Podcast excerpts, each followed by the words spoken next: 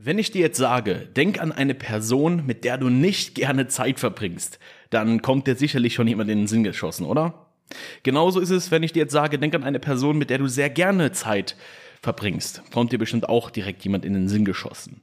Genau das musst du adaptieren in dein Business. Du hast gewisse Standards in deinem Leben, die sich entwickelt haben, dass du gewisse Charaktereigenschaften nicht magst oder gewisse äh, Verhaltensmuster einfach nicht äh, magst und somit ausschließt, mit welcher Person du gerne Zeit verbringst oder halt eben auch nicht. Und genau das ist das, was du entsprechend auch auf deine Kunden duplizieren musst. Das heißt, du kannst dir in deinem Business natürlich auch raussuchen, mit welchen Kunden möchte ich denn überhaupt zusammenarbeiten. Denn immer wenn dann Leute denken, sie könnten alle äh, Kunden bedienen, genau dann trifft eigentlich der Fall ein, dass sie in den meisten Fällen sehr wenige betreuen, weil sie halt einfach auch nicht ja, für sich herauskristallisiert haben, mit welchen sie überhaupt zusammenarbeiten wollen gewisse Standards müssen gesetzt sein, sowohl im Privatleben als natürlich auch rein im Business.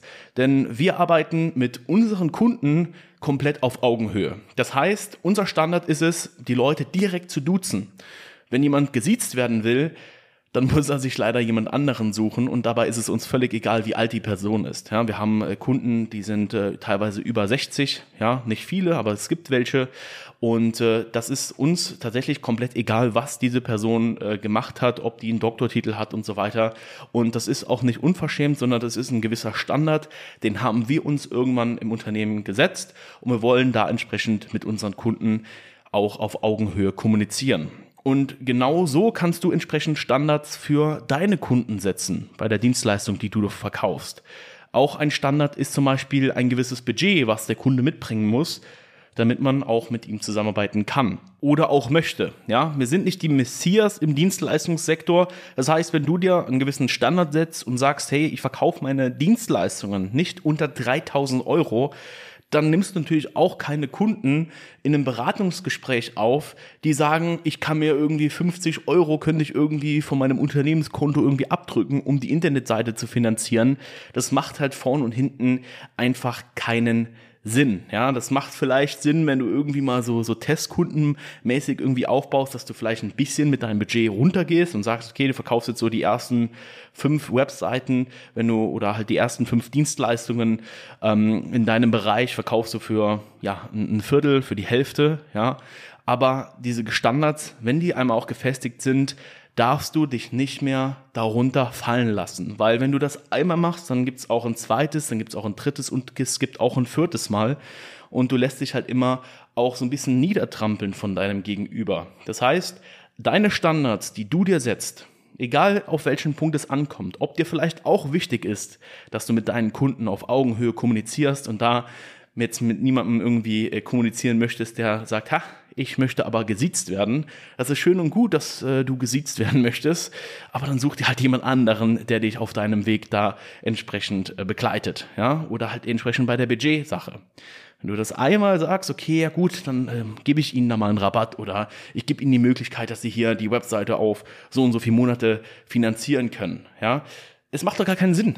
Ja, wenn du, wenn du einen Kunden drei Monate oder sechs Monate betreust und du gibst ihm die Möglichkeit, das Ganze auf, äh, ja, 24 Monate oder noch länger auch zu finanzieren.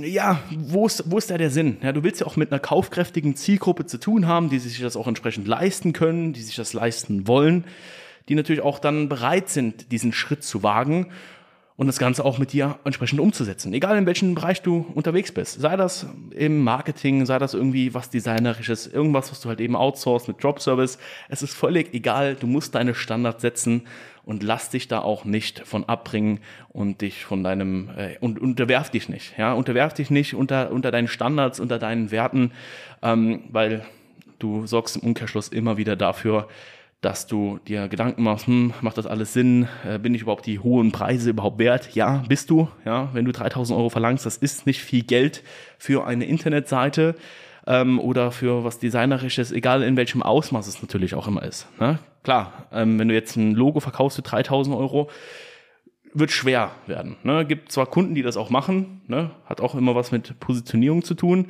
ähm, und was du halt auch noch im Anschluss dann für, für diesen Kunden auch machst, aber Ne, ich meine, wenn wir jetzt im, Hochpreissegment zum Beispiel eine Internetseite verkaufen und die für 3000 Euro ansetzen und das halt eben unser Mindestmaß ist und es geht einfach nur noch höher, aber nicht niedriger, dann kümmerst du dich halt entsprechend und lässt auch gar keine Leute in ein Beratungsgespräch, die halt eben sagen, hey, sie können da irgendwie 500 Euro investieren, um sich entsprechend eine neue Internetseite machen zu lassen. Das macht einfach keinen Sinn und deswegen kreierst du deine eigenen Traumkunden.